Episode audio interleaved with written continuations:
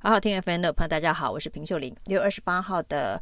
评评理哦，来谈谈侯友谊团队最近加了新血新战将哦，就是马金体制当中的金普聪。金普聪呢，人称金小刀，是马英九在选战当中非常重要的得力助手。一般认为呢，马英九能够顺利连任。当选两届总统哦，金普聪是非常重要的幕后功臣呢。而马金的关系，在马英九执政时代也一直是政坛里头最稳固、最呼风唤雨的这一个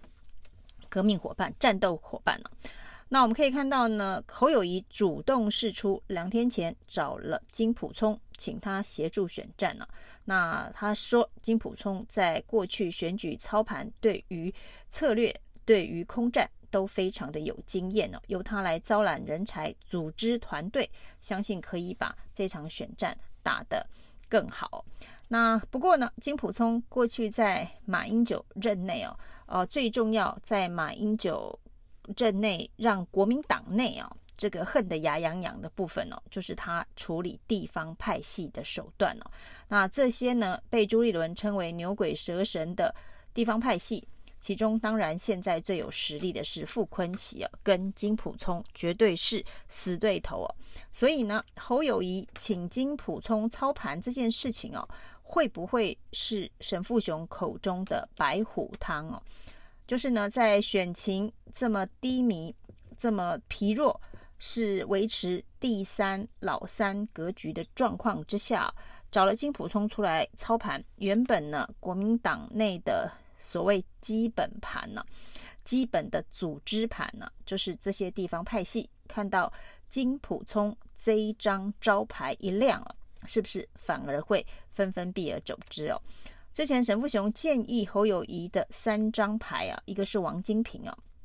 那当然他是最能够整合地方派系的，呃，国民党内的资深的要角。另外一部分呢是金溥聪空战的操盘，另外当然还有郭正亮所谓在网络上面的操盘呢。那在神父雄建议之后，侯友谊居然真的去找了这个金溥聪，而金溥聪也答应了。但是这对于侯友谊来讲是利是弊？或者是能够逆转选情，目前呢，大家看起来并不是呃太有信心啊。那对于这个侯友宜来讲啊，虽然金溥聪负责操盘，最重要的还是包括了郭台铭跟韩国瑜的最新动向啊。郭台铭最近似乎对于选总统这件事情啊，还没有完全的放弃哦。传出来的最新的惊人之语啊，是说呢，可以并购民众党啊。那郭台铭。独立参选并购民众党，来个郭科配哦。当然这件事情呢，柯文哲是绝对不会同意的。不过呢，从这个角度看呢，郭台铭显然对于要下场参战这件事情，目前仍然在牛棚热身当中哦。那据说金溥聪呢，愿意答应侯友谊进入选举团队哦，主要是前一阵子。呃，蓝军的小鸡们啊，这些立委参选人看到侯友宜的选情低迷，居然纷纷想要跳船呢、啊。这件事情呢，让金溥聪看不下去、他认为这个没有党格，连做人的基本态度都没有、哦。国民党怎么可以提名这些人呢？大家都知道，金溥聪跟罗志强啊，其实呢关系呃非常的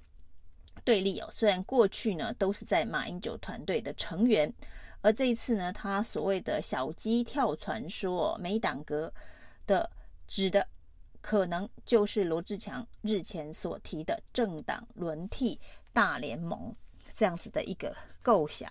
那政党轮替大联盟当然胎死腹中不到二十四小时哦，罗志强居然最后是以道歉的方式收回收场哦。那这中间有没有金溥聪在背后操盘？呃的可能性啊，那如果呢，作为侯友宜团队的操盘手，对于所谓政党轮替大联盟，呃，看起来像是鼓动气候保科这样子诉求的一个蓝白整合的概念哦，的确，金溥聪是应该要出来踩刹车。那但是金溥聪已经七年多消失在台湾的政坛了，在马英九卸任之后。那这七年，他对于台湾政治的生态、真的还了解吗？现在选战当中的这个年轻选票、中间选票，呃，对于政局的看法，以及对于政治议题的回应，跟当年马英九在选总统的时候是一样的吗？这都是很大的问号。不过呢，当然侯友宜找了这个金普聪，马英九时代的操盘手来进行他的这个选战的操盘哦。那作为现拯救抢救现在低迷选情的方式，那之前呢，在赖清德一直没有办法摆脱英赖之间纠葛的时候哦，所请出来的操盘手哦，也是陈水扁时代的邱毅仁、马永成以及罗文嘉。那对于赖清德来讲，也一直没有办法突破这个选举的天花板哦，一直没有办法达到蔡英文在二零二零年那样子一个高峰时期的全民支持度哦。而事实上，他在中间选民以及年轻选票当中，仍然是落后柯文哲的，所以他也请出了这个过去帮陈水扁操盘的邱义仁了。所以这一场选战可以说是非常的复古。那这个复古呢，就是蓝军的金溥聪重出江湖，那绿军的邱义仁也重出江湖。大家难道会看到一场这一个十几年前的选战打法重现台湾吗？而这样子的一个副科选战的打法、复古选战的这个作风哦，跟柯文哲完全不按牌理出牌的选战风格哦，显然会有一种非常冲突的美学。不过不知道是美学哦，还是乱杂乱之学哦，出现在这一场选战当中哦。那对于柯文哲来讲呢，呃，他认为哦，在这个选战的萨卡都当中，他自己的机会越来越高。过去呢，对于国会席次的目标设定，可能是他参选的主要目的哦，不管是拿到八席或是拿到十二席。但现在显然，对于总统是不是也能够胜选这件事情啊？呃，应该是更认真、严肃来看待啊。那就柯文哲的政策来策略来讲啊，他认为只要侯友谊的民调压到十五趴以下的话，那他就可以低空过关胜选哦。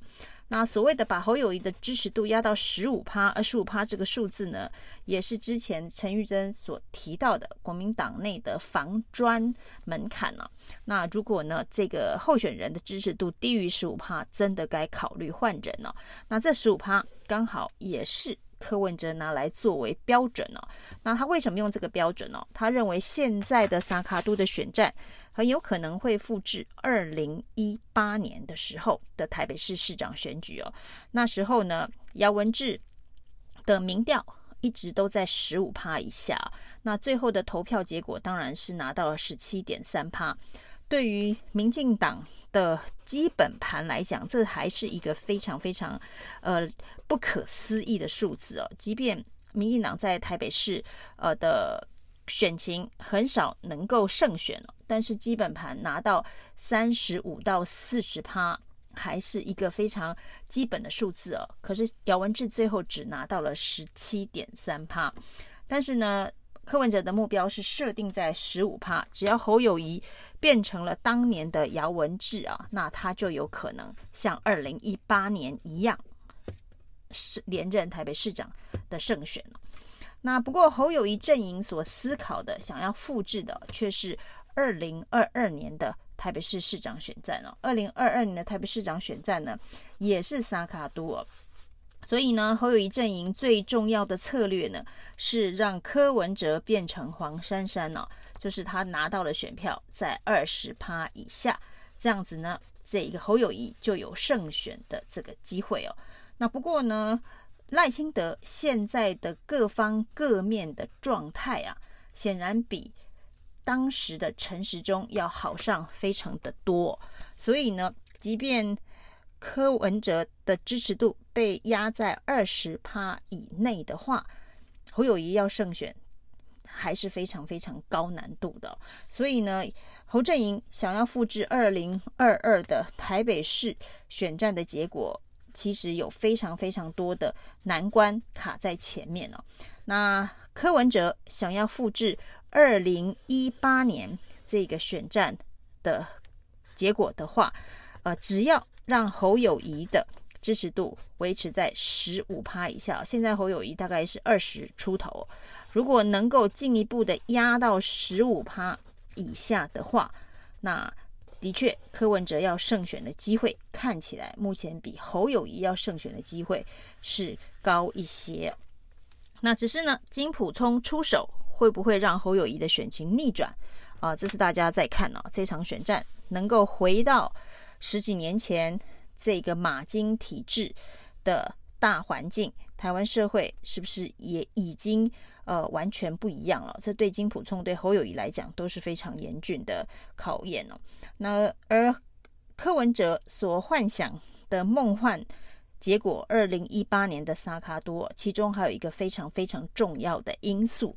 呃，是当时的时空环境哦，就是呢，当年有非常多的公投案，最后投票的这个时间不断的延长，那以至于有边投票边开票，非常荒谬的状况发生哦。那姚文智的。最后的得票被压到十七点三趴，虽然柯文哲是希望在十五趴以下，那被压在十七点三趴已经是非常不可思议的。而为什么会被压得这么低？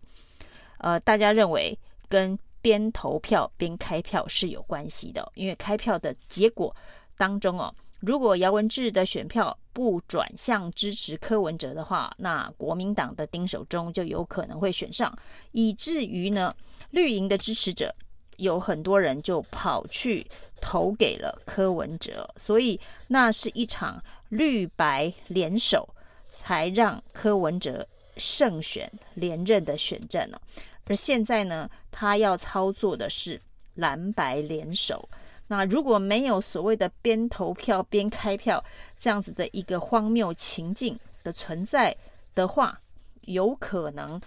把这个不管是国民党还是民进党两大政党提名候选人的支持度压到十五趴或十七趴吗？这恐怕是一个非常非常高难度的事情哦。